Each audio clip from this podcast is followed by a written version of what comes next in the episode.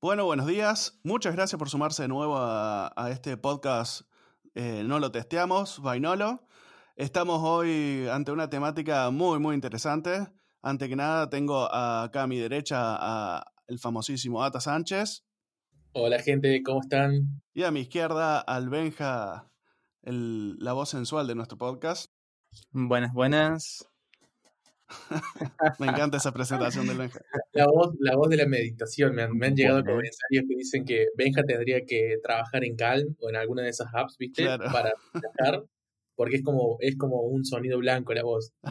Podría ser un podcast de meditación o algo por el estilo. Sí, sí, sí. Después que, después que nuestra editora nos deje comentarios a ver si, si, si realmente se, duerme mientras edita o qué onda. es un trabajo relajante, por lo menos. Este, eh, bueno, entonces la temática que tenemos hoy en cartera está dividida en dos partes, por así decirlo.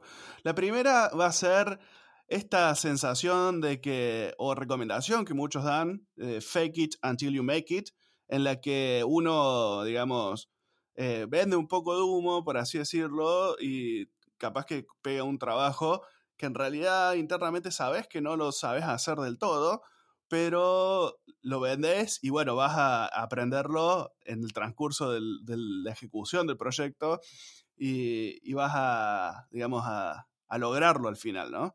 Eh, entonces este fake it until you make it, que sería una traducción así relativamente literal de fingilo hasta que te salga.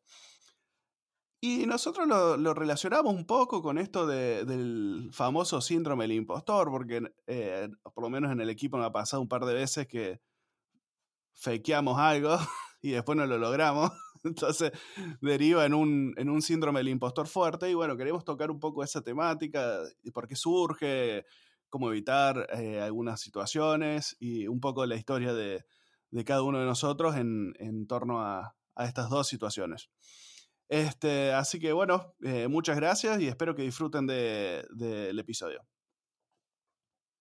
Este es un tema realmente que indirectamente, ¿no? Porque directamente no lo hemos tocado nunca, nunca ha sido, uy, perdón, estoy con el micrófono haciendo sonidos raros, pero no, no, no lo hemos tocado nunca así directamente como de decir, uy, bueno, nosotros hemos mentido y demás, excepto por un podcast, creo que uno de, la, anterior, si no estoy mal, en el que contamos algunos fracasos que hemos tenido, que han sido a raíz de esto. Va, particularmente yo, personalmente, mi, mi fracaso más, más grande, el que conté, fue a raíz de eso, de haber vendido un humo que no pude sostener y cómo eso me, me ayudó, digamos, a, a, crecer profesionalmente en, en, mi carrera profesional, valga la redundancia.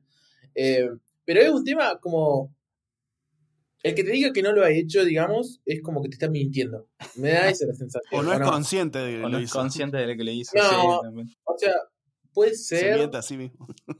puede ser que no, que no sea consciente, pero no sé hasta qué punto, porque la industria, digamos, de, particularmente del software, donde estamos nosotros, si bien es, es una, una industria del humo, porque es la realidad de una industria del humo, hay otras industrias que son mucho más humo la, que se me viene a la cabeza claramente es el marketing. Es como el pan de cada día de, toda la parte de marketing es vender humo. O sea, literalmente, o sea, en el buen sentido de la palabra, ellos te venden, te venden humo literalmente todo, todo el tiempo. Después, otro, otro sector que me parece que vende muchísimo humo es toda la cuestión de las finanzas, eh, todo lo que son las acciones, bonos, todo esto es como manejan un, un idioma de términos que como que te hacen difícil entrar al juego y es como que al final del día todo es humo, digamos, por nadie, nadie te puede dar una posta. Esa es la sensación que tengo. Pero, bueno, ahí en esa edición me parece que es más desconocimiento que otra cosa. No sé, no sé, boludo, pero si, pero si, una, si, un, si un nicho, digamos, te pone tantas trabas para que vos puedas entrar, y después cuando comenzás a leer un poquito, decís, bueno, boludo, pero esto es lo mismo que decir tal cosa en idioma humano normal. Claro. Es claramente me lo estás haciendo difícil para que no entre, digo. Pero bueno. o, para, que te, o para que te cobren sus servicios, digamos. Claro, tal cual. Es como cuando nosotros decimos el performance. Por ejemplo, una gran vendida de humo en el software es el performance. Es como, como, ¿Cómo un desarrollador vende humo? Esa es una pregunta abierta. ¿Cómo puede vender humo? Y tranquilamente dice, estoy trabajando en mejoras de performance. claro. claro, sí, es cierto. O sea, esto es, anda a chequearlo, eh, créeme por mí. Es un créeme por mí claramente. No, no hay forma de... A ver, gente, sí hay formas de medir que se mejore el performance, pero, pero en la, la realidad es que cuando alguien te dice estoy trabajando en la mejora del performance, es como, no dice nada y tengo que decirte que algo. Me, estás, metiendo los dedos en la boca a ver si tengo dientes, boludo. Es, como, es muy cuidado. Pero bueno, qué sé yo. Hay, hay de todo. Hay algunos locos lindos por ahí que vos decís que te alegran el día con, con las humo. Vos decís, curioso, sos un Caruso Lombardi, boludo, y me está tirando todo el humo, me estoy dando cuenta, tenés la máquina ahí prendida. Pero bueno, no importa, te quiero, dale, sigamos, ¿entendés? Porque me cae bien. Después vamos y nos tomamos una birra. Pero, y después, pero después están los otros personajillos, personajillos, como diría Flanders, que ya te tiran un humo que vos decís, dale, o sea, ya está, nos estamos ahogando, ¿entendés? Nos vamos a asfixiar, boludo. Entonces, eso está bueno de este tema, que es como, ¿cómo nace y en qué puede desencadenar? Eso me parece lo más importante, lo más interesante de este tema, la verdad. Claro, porque en realidad, lo que para mí el fake it until you make it funciona si cuando vos fakeás y conseguís lo que querés, después realmente te esforzás por lograrlo, digamos. Pero si una vez que lo conseguiste te planchás, termina en un síndrome del impostor y, y, esa vendida de humo que asfixia y, todo eso. Entonces me parece que tiene que ver con una cuestión actitudinal ahí. Sí, creo que es, es un poco actitudinal y también eh, saber cómo, cómo manejar, digamos, esos conceptos nuevos porque, o sea, es, digamos, básicamente no ahogarte en tu propio humo. Claro. eh, claro, o sea, eso, sí, porque si no, si entras a un laburo nuevo o es una tecnología nueva y decís, ah, bueno, ya está, ya estoy adentro y, y entraste y, y no te esforzaste por aprenderlo o por darte maña, digamos, para poder salir adelante con eso y te va a ahogar solo en tu propio humo, vieja. Claro. Bueno, a mí me pasó una vez que, que también eh, subestimé el esfuerzo que me llevaría a aprender algo. Eso también, este, eso también iba a decir que Como uno está de afuera, le cuesta dimensionar realmente cuánto, cuánto le falta por aprender, digamos, ¿no? Por, el, por esta curva del, de la visión del conocimiento. A mí me pasa eso cuando, no sé, ponele, veo a eh, persona X que está laburando en alguna tecnología. Me pasó con Flutter, por ejemplo. Eh, Flutter, para quien nos escuche, no es muy técnico, básicamente es, es, una tecnología con la que se hacen apps móviles. Eh, y yo lo veía que laburaba con esto y era todo el tiempo me comentaba, era Nachito, no sé si te acuerdas. Eh, y me, era todo el tiempo, no, que esto es re fácil, que esto no sé qué, mira cómo se describe de fácil. Es como, bueno, yo digo, debe ser realmente fácil. y agarre, me pongo que eras una app y me acuerdo que no hubo forma.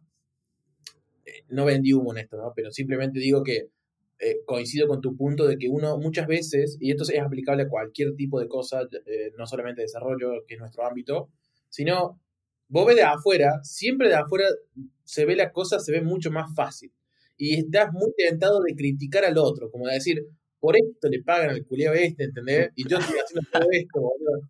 Todo el tiempo. Y ojo, cuidado con caer en esa, ¿eh? Porque. Si le pagan lo que le pagan, el otro algo está haciendo bien, digamos. Claro. Sí, sí, sí, yo estoy totalmente de acuerdo con esto, boludo. No, o sea, sí, sí hay personas que yo reconozco que por ahí uno dice, no te pueden pagar esto por esto, hacer esto. Eh, hay una fina línea entre el, de decir, no, no, no digo sino que tu trabajo es una bosta o eso, no, sino hago referencia al, uno siempre, viste, tiende a comparar su trabajo con el, trabajo del otro y dice, eh, por esto, como de forma despectiva te pagan tanto, pero en realidad uno no sabe, Claro, exacto. Es, esa comparación idiota, casi un sesgo de, de venganza me sale, pero no es, no es venganza. No, es, es, una herida al ego. Claro, claro es, es, un sesgo de envidia, si se quiere, que vos decís, ¿cómo puede ser? Pero en realidad uno no sabe que, por qué es lo que pasó del otro o cuál es la construcción mental para llegar a hacer ese trabajo, por más sencillo que parezca. Y eso, eso nos provoca después algunas veces que nosotros al ver eso, vendamos inconscientemente humo porque decimos, no, si es tan fácil, si fulanito lo hace, ¿cómo no lo voy a poder hacer yo? Claro. Porque la realidad es que no sé en otros ámbitos, yo tengo amigos que hacen diseño, otros amigos que hacen marketing, me han contado que existe también un poco esto, pero por lo menos sistemas, eh, el área de programación de sistemas es ultra competitivo en ese sentido. Todo el tiempo es como que todos están midiendo un poco e, es una realidad, es un poco cansador, pero e, e, existe, digamos, y eso te lleva a eso, digamos. Y eso, indudablemente para mí, es como un ciclo, es un ciclo vicioso, onda. Vos primero comenzás diciendo, comparándote con el del lado. Eh, después comenzás a, como te comparaste con el de al lado y tenés ese sesgo como de envidia o de, o de, pica del ego, como decís vos, para mí, eh, Rodri, te lleva a vender humo. Y si ese humo no lo llegas a lograr poder materializar o básicamente haber escrito realidad con la boca, aparece el gran famoso síndrome del impostor para mí. Que ese es el real problema al cual se afrontan muchos desarrolladores hoy por hoy. Hagamos, una, pausa ahí y hagamos una mini explicación de a qué nos referimos por el síndrome del, impostor, por si alguno que nos está escuchando no, no lo ha escuchado antes, digamos. A ver, explica, vos cuál es tu punto de vista del síndrome del impostor, me interesa saberlo. A la mierda. me ponen el spot ahora. No, no, porque seguramente cada uno tiene su, su idea. Su versión, claro. Sí, es un tema, viste, como que cada uno eh, siempre piensa distinto porque, no sé, bueno, para mí el síndrome del impostor es cuando em, estás, eh, tenés que realizar una tarea que eh, vos internamente consideras que no estás capacitado para realizar y sentís que básicamente te están pagando por algo que no sabes hacer y, que no vas a lograr y, entras en un círculo de, de digamos, de... De angustia. de angustia y de autosabotaje, bueno, que, va de la mano con el capítulo anterior de la procrastinación también, y, como que entras en ese círculo vicioso en el que decís, no, me van a echar en cualquier momento, esto no lo deseo hacer, no sé para qué dije que lo sabía hacer, y, entras en, ese estado así de, de, autosabotaje que, te lleva también a fracasar en, en, cierto punto. A no ser que seas una persona súper motivada y te lleve a, a esforzarte más para conseguirlo, pero normalmente es una situación más de, encierro negativo y círculo vicioso negativo para mí. Yo pienso igual que Rodri, o muy parecido, es básicamente cuando no te sentís a la altura de la tarea o del trabajo que te solicitaron. digamos, es como que el trabajo lo pones encima tuyo y te sentís súper presionado porque querés producir, querés salir y, y hacer y, y sentís que no te sale y que no podés y que decís, uh, me van a echar, uh, se van a dar cuenta de que, de que en realidad no sé lo que, lo que dice, lo, lo que lo, que sé, digamos, eh, y, y, entras en ese, eh, en ese círculo, como decís vos, eh, y, y, que si no te das cuenta es, es peligroso, ¿eh? Es peligroso porque es un autosabotaje. Yo Coincido, pero no lo, no lo aplico solamente al trabajo, o sea, cuando te están pagando, o al trabajo en sí. Yo lo aplico, o sea, yo lo pienso como así, digamos, como que es, uno, piensa que no es capaz de hacer X cosa, pero en cualquier ámbito de la vida, para mí el síndrome del impostor te afecta. No es solamente cuando tenés un trabajo, o sea, no es cuando tenés la presión de un empleador atrás. Para mí siempre puede pasar. Por ejemplo, para mí, en las relaciones personales también puede haber síndrome del impostor, tranquilamente, en el sentido de que uno puede decir, em, no soy suficiente para X persona, pero bueno, no quiero entrar en ese tema porque ya nos ponemos re filosóficos. y no tiene nada que ver con el podcast, pero a lo que voy es eso, básicamente, para mí, el, el, síndrome del impostor puede afectar en cualquier fase de la vida, no solamente a nivel profesional. Claro. Em, y así como vendemos humo eh, a nivel profesional, también podemos vender humo en cualquier fase de la vida. Y ese es un problema, porque muchas veces, para mí, eh, el vender humo... a ver, mi punto es, si vos vendes humo una vez, está bien. Si vos vendes humo dos veces, está bien, también es criticable, pero está bien. Si ya empezás a, si ya tu conducta es constantemente vender humo, te estás convirtiendo en un, un baitero profesional para mí. Es como, porque eventualmente le vas a cagar. A eso voy. Es como. No sé si coinciden conmigo, pero ¿cuánto tiempo podés mantener una política de vender humo y todo el tiempo estar súper exigiendo para. escuchándote, lo primero que se me ocurre es que, es una, una eh, filosofía, de hecho, mía, si, no sé si es lo que te hacía referencia, cuando uno miente y tiene que mantener mentiras y después un, un círculo de mentiras y no sabes qué le dijiste a quién. Entonces, yo hace, me pasó cuando era adolescente que que, que mentía en boludeces, así en algunas cosas, con algunas relaciones en particular, y después me recostaba acordarme qué le había dicho a quién, este, sobre todo en las épocas de pirata. eh, y después tomé una filosofía de decir, no, no, voy a, a ser transparente 100% y no tengo que estresarme mentalmente en recordar nada. Eso es re clave. Que, eh, y después, si no te gusta, problema tuyo lo que te digo, ¿viste? Pero. Este, es que sí. Así que ah, sí. O sea, es una carga mental, es una carga mental heavy el haber dicho que vos podías hacer algo o que sabías tal cosa o, o tal otra y después tener que estar manteniéndolo. Es horrible claro. eso. Entonces, no, no, es un consejo, es un consejo gratis este, digamos, para, para toda nuestra audiencia. Eh, la transparencia está muy bien valorada hoy por hoy en el mercado, eso es una realidad. La, a la gente le gusta trabajar, a mí me gusta, por ejemplo, trabajar con personas que, que me van de frente.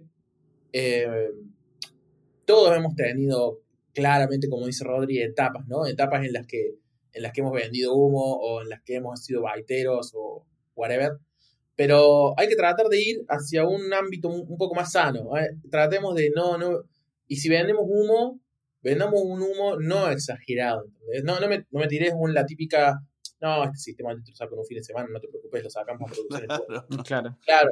Y real. Bro, nunca, nunca en la bro, vida.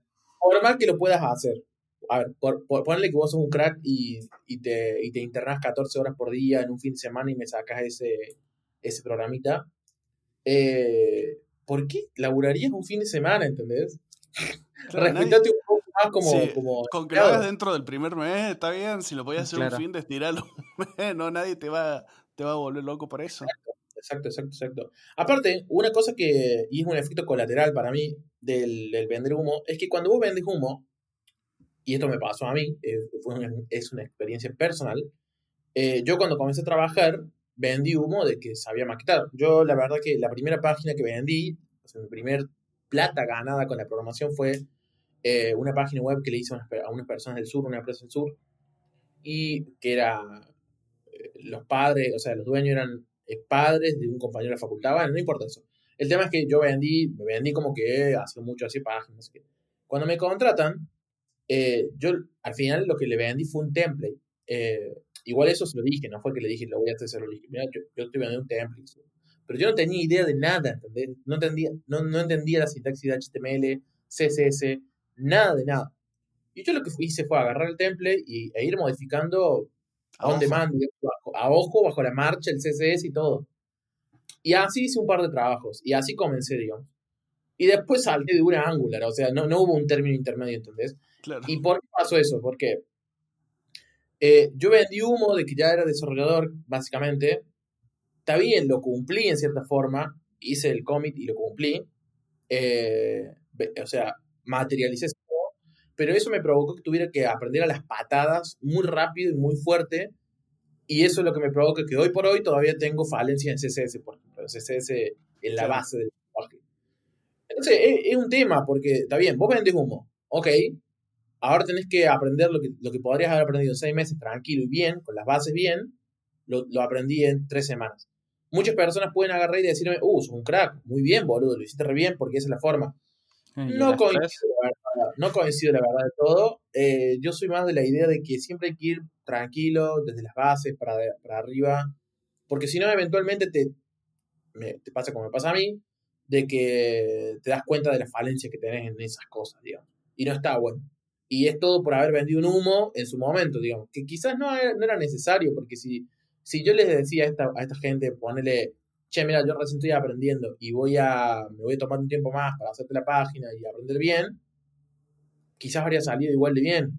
Claro. Es más, seguramente habría Claro. salido. Mejor. Y ¿Qué ustedes piensan, ¿Viste? La, la típica. y, y ustedes piensan que la, o sea, que la cantidad de, la, la cantidad de humo es directamente, la cantidad de humo vendida es directamente proporcional al seniority, Inversamente proporcional. inversamente proporcional. O sea, yo creo que cuando sos más junior, vendés más humo porque Claro, crees que esa es la forma para vender. sí, Entonces. A medida que vas adquiriendo más experiencia, te ves en la necesidad de vender menos humo. Y te- también tenés la templanza y, y- y la seguridad en vos mismo de, que, de poder decir, che, no, mira, eso no lo sé, pero Claro. eh, puedo aprenderlo de tal forma o lo que sea. Este, que cuando sos junior te, te recuesta decir, no, eso no lo sé. No, sí, lo sé, sí. Y así es como te metes en esos, en esos bailes, ¿viste? a ver, para mí es cierto lo que decís. Creo que cuando sos junior es como decís, hay, hay cierta hay una curva que no me puedo acordar cómo se llama, que es, digamos, es como, primero es, es fácil. Era un grafiquito triangular, ¿no? Es como, ¿cómo? El Kruger Effect, creo que es. Claro, era el gráfico del, equipo de Angular, que eran dos, dos cositas así. Creo que sí. La verdad es que no sé cómo se llama, pero es como la primera, es una curva de aprendizaje que la primera parte es fácil. Entonces vos decís, ah, esto es fácil, esto está bueno dame con todo que, que, le puedo sacar. Y después, a medida que vas avanzando, te vas, te vas dando cuenta de que en realidad no es tan sencilla la cosa y la curva que venía pegando una acelerada, digamos, se comienza a aplanar un poco más y se hace más larga esa curva. Y eso sucede a medida que te, te vas metiendo, te vas, vas, profundizando en un tema. Digamos que eh, a medida que sabes más, eh, tu medida de confianza es otra por decirlo de alguna manera. Claro. Sí, eso, eso se llama, para los que quieren buscarlo técnicamente, es Dunning-Kruger Effect. Con doble N. Después lo ponemos seguramente en las redes. Pero yo, permítanme disentir con eso. Permítanme disentir. Porque para mí, eh, entre más seniority, más humo vendes. Porque justamente estás mm. más seguro de lo que podés hacer. Para mí, yo no, no coincido para nada en eso de que los juniors venden mucho humo. A mí, a mí me eh, parece que el, el senior vende humo, pero ya con un, nivel de certeza más, más fino de que realmente. No, claro, es, un humo más refinado. Es un humo más refinado y más seguro. Estamos de acuerdo. Pero vende más humo, man. Vende más humo. ¿cuántas, ¿cuántas veces a ustedes no les cayó un frilo y le dijeron, che, ¿sabes tal cosa? Eh, no lo sabías y fue un, derecho, un, sí. Así, derecho, ¿entendés? Eh, yo hace poco hice un frilo en, en, Vue. Eh, y hace, yo Vue toqué la última vez, había tocado ponerle hace como tres años atrás. Y le dije, sí, qué sé yo. Y lo hice, no hubo problema. ¿Pero por qué? ¿Pero por qué? O sea, esa fue una vendida de humo, salió bien. Vamos. Y, pero ¿por qué, ¿por qué pude vender su humo? Porque mi señor me lo permitió en el sentido de que yo ya había visto Vue, ya sé que Vue viene por la mano de React en muchas cosas, eh, también vi Angular, entonces mi seniority, mi experiencia me, me, permitía saber de antemano que no iba a tener problemas en sentarme a ver la documentación y salir andando. Sí, ahí quiero hacer una junior, ¿Cómo? Quiero, quiero hacer una salvedad con eso que estás diciendo, porque no sé si eso en realidad es, es una vendida de humo, porque digamos es como, bueno, sé de qué se trata, o sea, sé que las herramientas están ahí, solamente que no me acuerdo cómo usarlas y tengo que agarrar y, pulir un poco eh, desoxidarme, sacarle un poco de óxido a las herramientas y, comenzar a, y comenzar a utilizarlas. Que es distinto de decir, verdaderamente no lo sé y te estoy diciendo que lo sé. Claro. Bueno, a, mí, a mí me pasó en un proyecto que me metieron acá en, la empresa donde estoy, que me dijeron, ¿sabes Flutter? Y le digo, no, no sé, no sé ni, ni, qué es, lo tengo que buscar. Que yo ahí podría haber vendido uno y decir, sí, sé lo que es Flutter y inmediatamente poner qué es Flutter en Google, ¿entendés? Eh, a mí me parece que es cuando no tenés ni idea de dónde estás parado que vendes humo. Cuando decís que sí algo que no sabes, que tenés que googlear qué es, ¿entendés? Si vos sabés lo que va más o menos la mano, es, un riesgo medido, yo diría. No sé si le diría Exactamente. Bueno, sí, está, eh, sí, tienes razón. me, gusta, me gusta la definición de riesgo medido. Es cierto. Me parece, me parece inteligente. Pero está, está bien, está bien, está, estoy de acuerdo, estoy de acuerdo. fue un riesgo medido, fue un riesgo medido. Ahora, el riesgo medido, entonces, haciendo alusión a esto que, acabamos de, me acaban de decir, sí crece con el seniority, digamos. Usted, no, a medida que es más tiene más seniority en lo que sea, podés tomar más riesgo y lo podés medir mejor. Pero me parece, pero sigo pensando igual que, que los seniors venden más humo. tengo, tengo, otras cositas más en la, hay eh, algunas, algunas historias. Pero bueno, no importa eso. Eh, volviendo un poco, digamos, al tema central, ¿no? Eh, me, interesa, me interesa esto, me interesa el, el cómo el vender humo desencadena el síndrome del impostor, que es un tema realmente interesante y que afecta a muchísimas personas. Y como dijimos recién, afecta a muchas personas en muchos ámbitos, no solamente en, la vida laboral. Em, algo que se me ocurre ahora, así al paso, es eh, cómo le afecta a una persona que está en su primer laburo el no cumplir, por ejemplo, una expectativa laboral. Por ejemplo, no sé, sos diseñador y tenías que sacar unos flyers, tenías que sacar unas placas para el lunes y hoy es jueves. Y bueno, ponele, la verdad que sos medio junior, no tenés tanto seniority en Illustrator, no sé, ya sos un ata básicamente. y, y no pudiste y te quedaste todo el fin de laburando porque querías sacarlo, porque vos pensaste que laburando más horas ibas a sacar el trabajo. Eh, y llegó el lunes y no pudiste, no, no, no llegaste con el trabajo. Bueno, eso, eso me ha pasado y es realmente fucking jodido. O sea, es como. Yo creo que debe ser uno de los puntos del síndrome de, impostor y de tristeza, si se quiere, o de fracaso interno que uno siente, más jodido que hay, Y, y después es como re difícil de remontar eso. Pero re difícil. Y eso va de la mano con. No va con, de la mano con el, con el humo, sino, sino digo, imagínate eso, ese, ese, ese sentimiento de frustración mezclado con el haber vendido humo.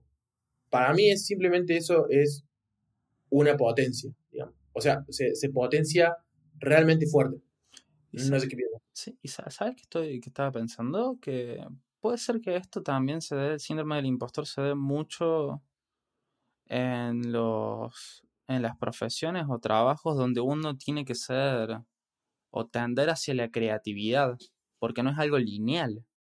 Claro, no, si vos, trabajás en, en, algo onda, en línea de producción, digamos, o sea, no hablo de una fábrica, sino un trabajo que es repetitivo, eh, y sí, no hay lugar para la venta de humo, porque vos haces una sola cosa y la haces bien y está, eso está inclusive medido la cantidad de cosas que podés hacer por día, justamente con una línea de producción.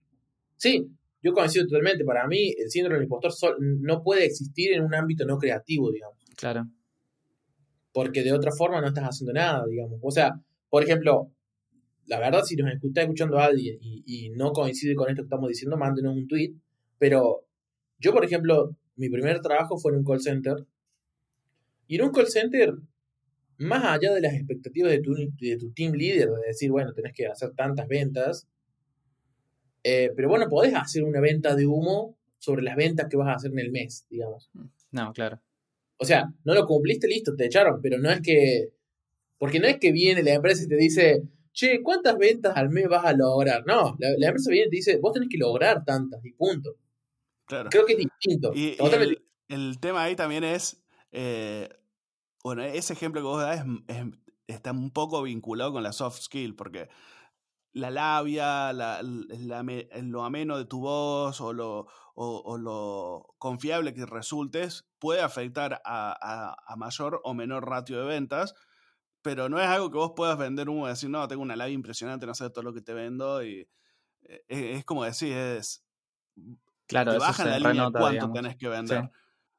Pero bueno, no sé si el ejemplo lo más caro, capaz, eh, claro, capaz que el ejemplo de... Ahora, ahora me, estoy, me, lo estoy, me lo estoy, digamos, replicando a mí mismo. Estoy diciendo como, no, sí, sí, sí podés vender humo, pero bueno, ya, ya pasó.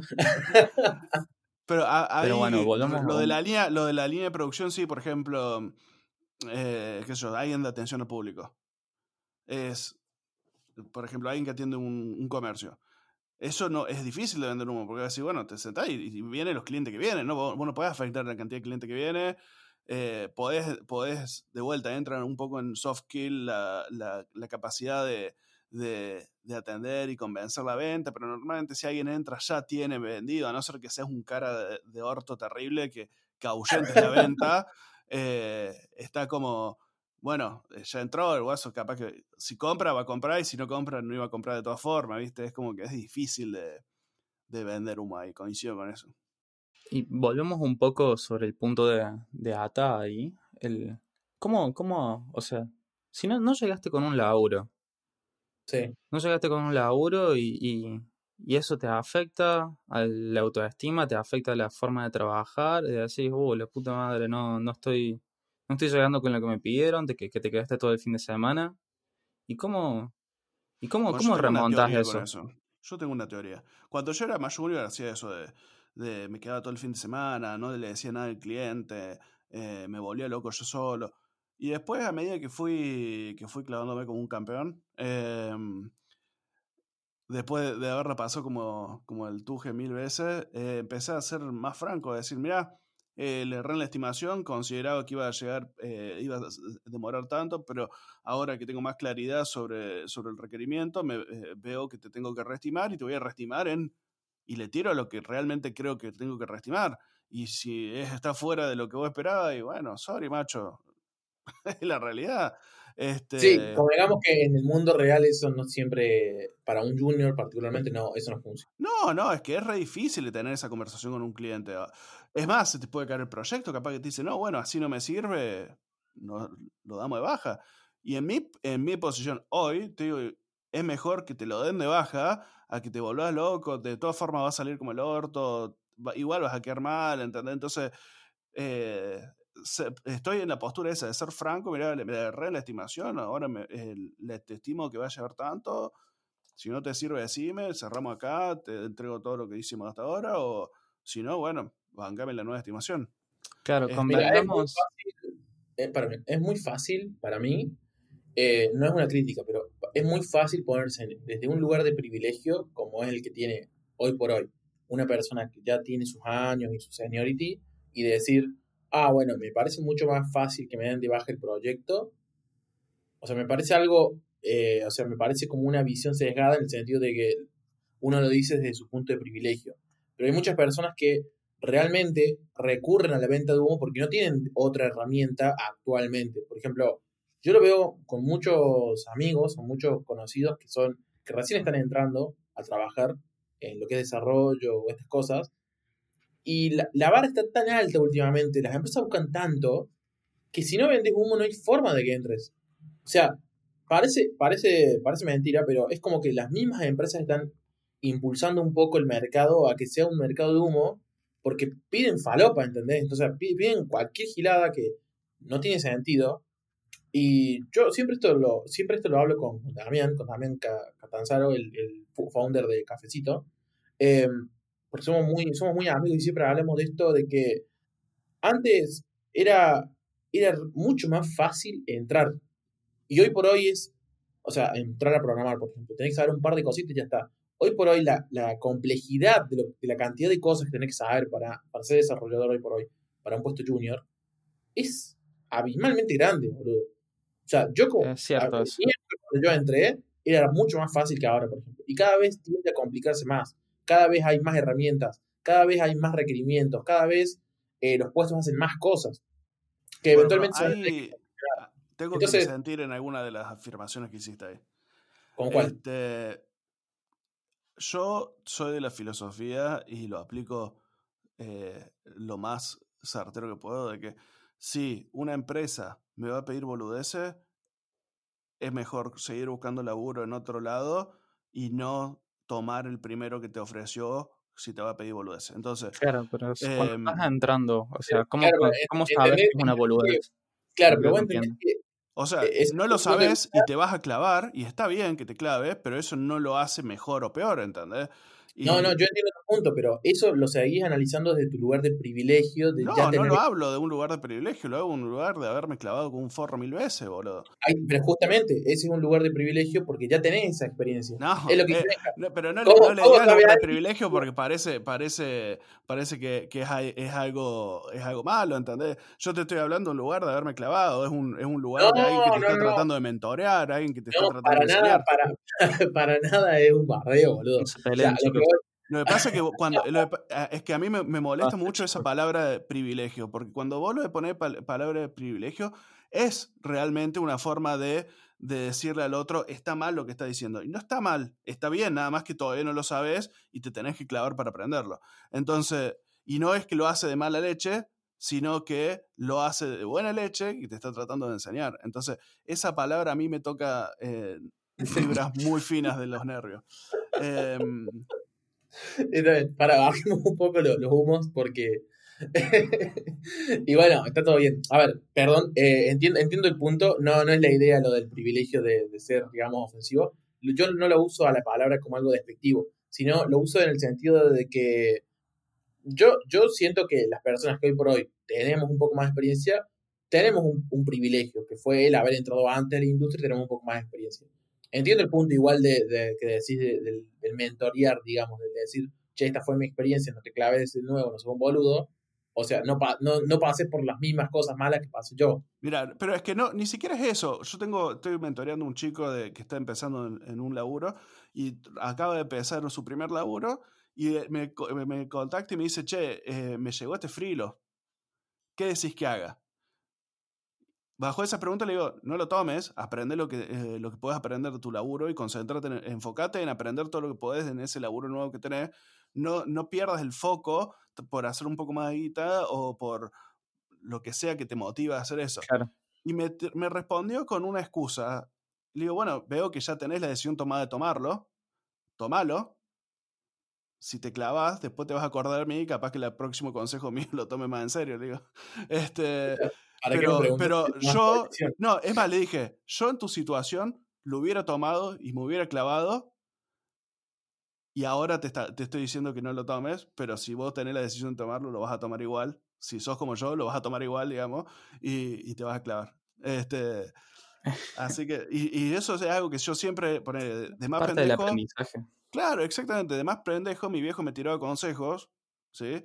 Que hoy yo digo, estaba bien lo que me estaba diciendo, claramente, pero sé que si no lo hubiera vivido por carne propia, no lo hubiera aprendido, ¿entendés? Pero no, no, no creo que, que esté mal del otro lado de dar el consejo correcto, digamos. No, claro.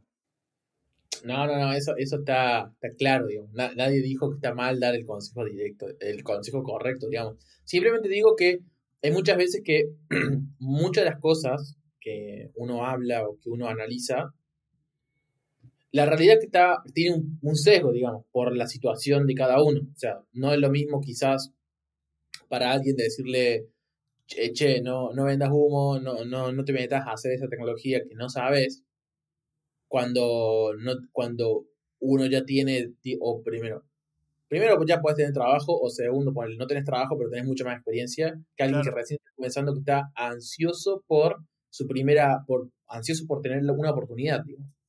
Que eso es la realidad. Sí, es cierto. me acuerdo cuando entré, o sea, cómo fue mi primer laburo. o sea, que sí, fue sencillo entrar, digamos, el que le metí mucho huevo. Eh, Uy, se me fue que estaba por decir. Bueno. ¿Pero fue, sencillo entrar o no? Eh, fue, fue sencillo entrar, fue sencillo entrar porque entré como un trainee, digamos. Uh, estaban buscando gente para capacitar, justo. Estaban buscando gente para capacitar en ese laburo. ¿Qué empresa del bien? Sí, la verdad es que sí. Me dio. Pude sentar bases ahí. Y, y, después, después poder continuar, ¿no? Con otro marco de confianza. Pero es cierto que la vara está muy alta en este momento y que antes era, antes era más, más sencillo entrar. Igual yo, yo creo que es mejor. Perdónate. Sí, no, sí, sí. Eh, que creo que es mejor. Esto es un consejo que doy que es difícil de, llevar a cabo, ¿no? Pero es mejor esperar y tomar un laburo que vos veas que te van a mentorear y que te van a, a, a dejar el tiempo que necesitas para tener tu ramp up, a tomar un laburo que te exijan más de lo que puedes dar en una instancia junior. Entonces, el, un barco de referencia para saber más o menos cuál empresa que puede, puede errar igual, ¿no? Pero si es una empresa muy chica, si es una startup, probablemente no tengas el marco necesario para hacer tu ramp up correcto. Tiene que ser una empresa mediana. Eh, porque cuando en una startup, en una startup vos necesitas que el que se suma, o sea, te va, probablemente te contrate porque quieren pagar poco, pero eh, necesita que el que se suma haga. No, no, no tienen tiempo de una startup de 4, 5, 6, 7 personas, no tiene tiempo de, de, dedicarte a tu, a tu enseñamiento, eh, eh, a tu aprendizaje. En cambio, una, una, empresa de, no sé, de 20, 30, 40 personas ya tiene un poco más de estructura y te puede dar ese espacio, en mi experiencia. Puedo equivocarme, pero... Sí, a ver, para mí, o sea, ambas, em, ambos tipos de empresas, o sea, tanto una empresa tipo startup, una empresa chica, como una empresa grande con una estructura de mentoreo, tienen, em, tienen sus pros eh, para la gente que recién está arrancando. si, digamos, si vos te, si declinas por una empresa, si te inclinas para una empresa ya con una estructura que tenga mentores y que te puedan apadrinar, digamos, de alguna manera, vas a tener esa, esa instancia de que, de que vas a poder, de que te van a poder con, de que te van a poder mentorear. Si entras en una startup como junior o como trainee y la empresa es chica, vas a tener mucha posibilidad de hacer, de aprender a haciendo, de poder tocar distintas cosas. En una empresa más grande es más difícil em, de, que, de que vos puedas tocar distintas cosas. En cambio, en una startup, como son pocos, eh, como son pocos, vas, van a poder, van, vas a poder tocar más cosas o, o ver, distintos, distintos aspectos. Entonces, creo que ambas tienen... sin, duda, sin duda vas a ver más cosas en una startup que en una empresa grande. Totalmente de acuerdo. Lo que yo me cuestiono es si una empresa, una startup es el mejor lugar para alguien que recién está empezando. Porque cuando alguien está recién empezando, no necesita ver un montón de cosas inmediatamente. Necesita consolidar lo poco que sabe, digamos, y empezar a aprender progresivamente desde ahí. Si de pronto vos te encontrás que tenés que hacer DevOps, frontend, backend, eh, base de datos, optimización de código, testing, y es como que, wow, pará, si no sé hacer ninguna de las cosas. ¿Entendés? Eh, que eso es lo que pasa en una startup. Vos tenés una startup, tenés que hacer todo. ¿entendés? Eh, y está buenísimo. Pero vuelta, me replanteo si es el momento justo para alguien que recién está empezando. Sí, ah, mirando un poco mi experiencia, o sea, si hubiera, hubiera ido a una empresa capaz un poco más grande, ponele, primero y después buscar una startup, por decirte una empresa chica, para poder eh, a meter mano, digamos, en, en varias cosas. Pero eso, para mí es lo ideal. digamos. ¿Vos arrancaste en una startup? No, no arranqué en una startup, arranqué en una empresa ya consolidada, ah. eh, pero que no tenía una estructura de mentoreo. Claro. Permítanme disendir, disendir, disendir, ¿está bien dicho? tengo, alta dislexia para hablar, boludo. Pero permítanme no estar de acuerdo con O sea, en realidad mi punto es un punto intermedio entre los dos. Pero, es una, pero para mí es una cuestión más que de un gran depende. Porque Estoy de acuerdo con lo que dice Rodri. Quizás si, si vos sos una persona que no sos eh, no proactiva en el sentido de estar aprendiendo todo el tiempo, sino eh, que te cuesta solo, que te cuesta ser autodidacta, sí. Anda a una empresa mediana en donde tengan una, una pseudo estructura en donde te puedan mentorear o donde haya gente que tenga tiempo para mentorear. Porque coincido con Rodri que en una startup lo importante es hacer. Vos estás haciendo un producto y tienes que salir rápido. Pero por otro lado, yo creo que irte a una startup a trabajar, y si, si es que te dan la oportunidad, ¿no? Ojo, porque justamente como dice Rodri, no todos te dan la oportunidad, y vos estás recién entrando, creo que puede ser una de las mejores inversiones que podés tener en tu, a nivel profesional. Si vos sos el, perfil de profesional totalmente autodidacta y que mm, como que se viene a comer el mundo, digamos, o sea, el que está todo el tiempo eh, tratando de aprender por sí solo y que no le cuesta, porque viste que hay gente que no le cuesta, o sea, hay gente que se pone y, aprende. Hay gente que le cuesta un poco más y necesita una guía. Si vos sos ese tipo de profesional, te conviene totalmente para mí irte a una startup, porque vas a explotar, o sea, vas a explotar a nivel de conocimientos y lo, para mí no coincido con lo que decís vos, Rodri, en el sentido de que un junior tiene que consolidar el, poco conocimiento que tiene. No, para mí lo que le hace falta es un big picture. Eh, necesita tener una visión más general porque justamente cuando vos sos junior, es uno de los problemas, por ejemplo, de los bootcamp, que están muy de moda hoy. Eh, solamente es como, me acuerdo cuando yo jugaba al LOL, era había una, cosa que se llamaba vista tunelera, básicamente, que quiere decir que vos mirás para adelante solamente en tu línea de, empuje y no ves nada más. No ves a los lados, ¿entendés? Y ese es un problema, porque si vos vas a un bootcamp, te, te prepararon en seis meses eh, y te dijeron que sos eh, front-end, no vamos a entrar en esa discusión, pero te dijeron que sos frontend y salís como frontend y después caes en una empresa en la que solamente sos frontend y solamente seguís haciendo esas tecnologías, te sesgas fuerte. Tenés alta vista tunelera, ¿entendés? No, sí, eso, eso lo comparto, pero eh, después pasa esto que hablamos al principio, es decir, cuando vos te largas y te pones sin, sin, consolidar el conocimiento y sin aprender progresivamente, y de pronto estás haciendo todo, en realidad haces, eh, sos un generalista de todo, pero no sabes profundamente nada. Entonces, te faltan las bases de CSS o capaz que sabes configurar un Amazon, No, estoy de acuerdo. un S2 de Amazon, pero no entendés que en realidad lo podrías resolver con un microservicio de S3 para el frontend solo, con, con un backend separado. Entonces es como que eh, vas a salir, vas a aprender más rápido la generalidad de todo, pero en realidad no vas a tener, no, va- no te vas a sentir más cómodo con el conocimiento profundo de nada. Entonces, eh, bueno, depende de, de- de a qué es lo que estés apuntando como profesional, ¿no? Sí, a ver, el, supongamos, o sea, la- lo- para mí ninguno de los dos caminos está mal, pero en los dos caminos hay, hay algo que coincide y es recibir feedback y recibir feedback rápido. Claro, sí, coincido. E- Eso, eso es lo que me llama la atención de decir, anda una empresa que tenga estructura de mentoreo. Porque si vos sos autodidacta, pero le estás cagando, no tenés nadie que te le diga que le estás cagando si estás en una startup, ¿entendés? Claro. O sea, mientras más Este- rápido te digan que la estás cagando, más rápido vas a poder corregir eso y, y, y darle, digamos. A mí me pasó como autodidacta, cuando yo empecé frontend, autodidacta, bueno, estamos hablando hace varios años, en ese momento jQuery era lo máximo, no había ninguna estructura de grilla, recién estaba empezando Bootstrap. Eh, yo alineaba objetos con float, ponele.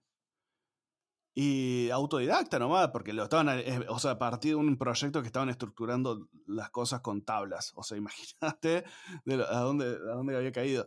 Y yo era el único en front innovador, por así decirlo, y estaba alineando todo con float. Y le empezó a cagar en un punto cuando había tanto float, había empezado a cagar fuerte.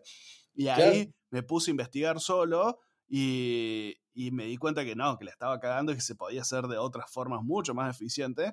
¿Y qué pasa? Había pasado un montón de tiempo, man, hasta que yo me di cuenta de eso autodidactamente, digamos. Y, Claro, nadie dijo. y alguien me podría haber alertado antenoche, la estás cagando. Eh, o sea, está bueno que estés cambiando tablas por float, es un improvement, pero no es algo definitivo para nada y no es el mejor approach. Eh, hace esto otro o investiga porque esto no es el approach correcto. Nadie me lo dijo y pasó ponerle para hacer unos seis meses y después re- hacer refactoring de todo ese código fue algo costoso, digamos. Bueno, problemas. problemas habituales de, del, Sí, de la sí. autodidacta para mí, boludo. No, no es algo malo. No, no es algo malo, pero, pero puede ser muy costoso para tanto la empresa como para uno, como... Sí, sí, estoy de acuerdo. Sí. En, en síntesis, en síntesis, para mí va, va, va, de la- va es, es una cosa intermedia, como lo que dije. Para mí depende de la persona y depende de lo que estás buscando. Sí. Porque en mi punto de vista es mucho más fácil partir desde una base generalista a especializarte que siendo un especialista querer después generalizarte un poco más. Eh, ¿Qué sé yo? Yo lo veo así, porque ese fue mi perfil, en mi caso. Claro. Yo, yo comencé en startup y, mm, y gracias a esa generalización, que si bien, como bien dije, tengo algunos, algunas falencias que me provocan constantemente síndrome del impostor, esto es muy importante eh, aclararlo, por más seniority que tengas, no quiere decir que no vas a sentir síndrome del impostor. ¿eh? Eso, para todas las personas que, porque tenemos una audiencia que es bastante junior, y, mm, o sea, o que está entrando recién en muchos ámbitos, no solamente programación, mi punto de vista es que sáquense de, de la cabeza esa idea de que eh, entre más junior sos, menos síndrome del impostor tenés. Porque entre más avanzas en tu carrera, te vas a empezar a, a afrontar a, a complejidades mucho más grosas a nivel Sí. técnico, que te van a provocar muchos eh, síndrome del impostor, muchos más grosos todavía de lo que tenés. Porque es, es muy heavy. Una cosa es tener un síndrome del impostor cuando sos junior y decís, ok, tengo síndrome del impostor porque realmente no sé esto, pero sinceramente créanme que es peor tener síndrome del impostor cuando decís, cuidado, sé todo esto y aún así tengo síndrome del impostor porque no voy a ser capaz de hacer esto, ¿entendés? Es como una sobrecarga, una, una carga encima, digamos, a nivel psicológico. en Sí, mi punto de vista. A medida Porque- que avanzas, eh, Claro. más consciente sos de, del- de todo el conocimiento que hay delante tuyo, digamos. Y que de lo que no sabes, Y de lo que no sabes, claro. que sabes es re poco en realidad. O, o sos más consciente de tus falencias y eso te provoca un peor síndrome del impostor para mí. O sea, no es un mensaje alentador, lo sé, lo entiendo, pero, pero créanme que se a- uno se acostumbra a vivir con esto y hasta, hasta te, si lo aprendes a aprovechar, es una forma de, de impulso personal, digamos. Claro, porque decir, eso, eso te da un roadmap de lo que tenés que aprender, Claro. digamos. A no deprimirse, chicos, a no deprimirse, eh, pero, pero es la realidad, digamos. Sí, La esta realidad- industria no está hecha para alguien que no le gusta aprender cosas, ni a palo. No, no, no, eso está, está, está claro. Y cuando decimos esta industria, hacemos referencia a todo lo que es el sector eh, creativo, digamos. Hoy por hoy se le dice la economía naranja, si no estoy mal. No, no hablamos solamente de la programación, ¿eh? Claro, no, no, Eh, todo. No, en general, Como sí. De todo lo que es conocimiento de la industria claro, conocimiento. cualquier cosa que vos hagas que sea creativa y sobre todo que esté tocada por la tecnología, y macho, medio que estás destinado a una carrera de frustración constante, pero de muchas satisfacciones también a la vez. Sí, es cierto. porque yo no, he- no he experimentado mayor endorfina, o sea, mayor eh, satisfacción que cuando logré hacer un, un commit, digamos, cuando logré mm, eh, cumplir algo que yo pensé que no iba a poder cumplir, cuando logré romper un síndrome del impostor que tenía. Claro. O sea, a mucho huevo y a mucho, a mucha, Research. mucha silla ahora, ¿no? Eh, silla ahora. Ujú. Mucho culo, culo silla ahora. O sea, pero no me salió, no importa. Pero a lo que voy, eh, el esfuerzo que yo apliqué para que ese síndrome del impostor y ese humo que había vendido se cumpliera y se hiciera realidad, siempre me provoca demasiado placer, digamos, me provoca muchísima buena energía, digamos. Y a la larga es mucho me- mejor energía eso que el haber fallado algunas veces. Que siempre seguimos fallando, en mi punto de vista. O sea, nunca Sí, es que. Así que, como para ir cerrando desde mi punto de vista, ese. No se olviden que el síndrome del impostor siempre está. Eh, a medida que crecen eh, a nivel profesional, el los síndromes del impostor son más frecuentes y más poderosos. Pero recuerden que no tiene, no necesariamente es algo negativo. Si- tienen que aprender a utilizar ese síndrome del impostor como una herramienta de improvement, de, crecimiento. Creo que va por ahí mi punto. digamos. Sí, lo podés pensar em, un poco diciendo lo que decís vos.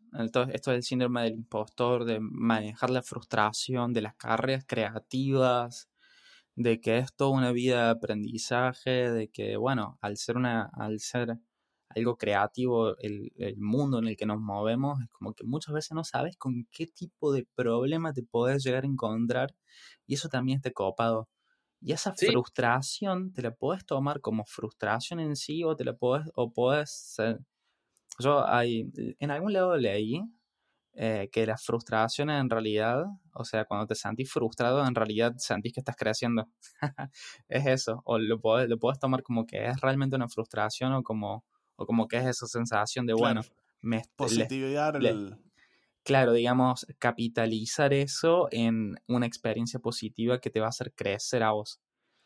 Entonces, para la gente que está arrancando, traten de levantar la mano cuando no están, eh, cuando están prendidos fuegos. Sé que es, es medio, em- es medio complicado eso porque yo también, todos fuimos junior acá. Eh, entonces, pero apóyense en su equipo, apóyense en su equipo, búsquense un mentor y traten de tener una vista general de, de lo que, eh, desde mi punto de vista, de, de la industria en general.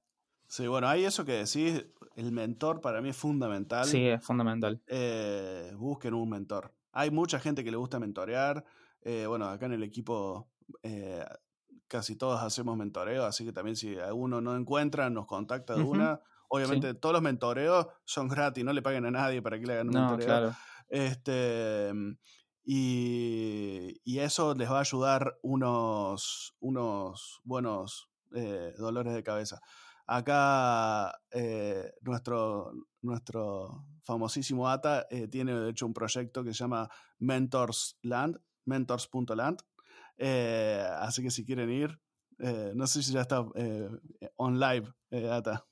Acabas de tirar un spoiler que no tenías que tirar, pero bueno, importa. No. No, pero próximamente sí, estamos, estamos ahí haciendo algunas cositas en pos de, de ver esto, sí, de ayudar un poco a la comunidad a que las personas puedan, eh, puedan conectar con mentores, ¿no? Y que los mentores puedan monetizar este tiempo que, que dan. Así que vamos a ver qué, qué tal sale. La- en las próximas semanas seguramente vamos a estar teniendo eh, noticias, pero no quería tirar el chivo todavía. no importa, no importa. Toda, ¿cómo es que dice ese dicho? Toda promoción es, na- no, no existe la mala prensa. Así Claro. que Pero tranqui, tranqui.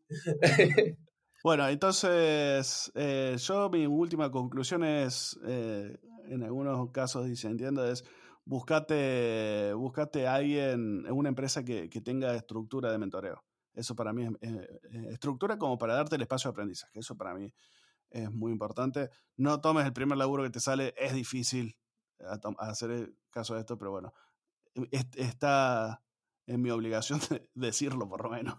Este, mm, y bueno, eh, creo que con eso podemos ir cerrando ya. Eh, muchas gracias a todos por, por habernos escuchado. Eh, nos hacen muy bien su feedback. Hemos recibido feedbacks espectaculares que nos, nos, llenan el corazón, así que sigan dando, dándonos feedback. todos bienvenidos. Si hay una crítica, mientras no sea destructiva, es bienvenida también. Este, y espero que nos sigan escuchando en los próximos episodios y síganos en las redes, like, eh, subscribe y, y, muchas gracias chicos. Arroba no lo media en todos lados. muchas gracias, gente. Siempre se, olvida, siempre se olvida de decir el nick. Así que gracias. ¿Cuánto tenemos? 50 años. Che, gracias gente. Nos vemos. Nos vemos en próximas ediciones.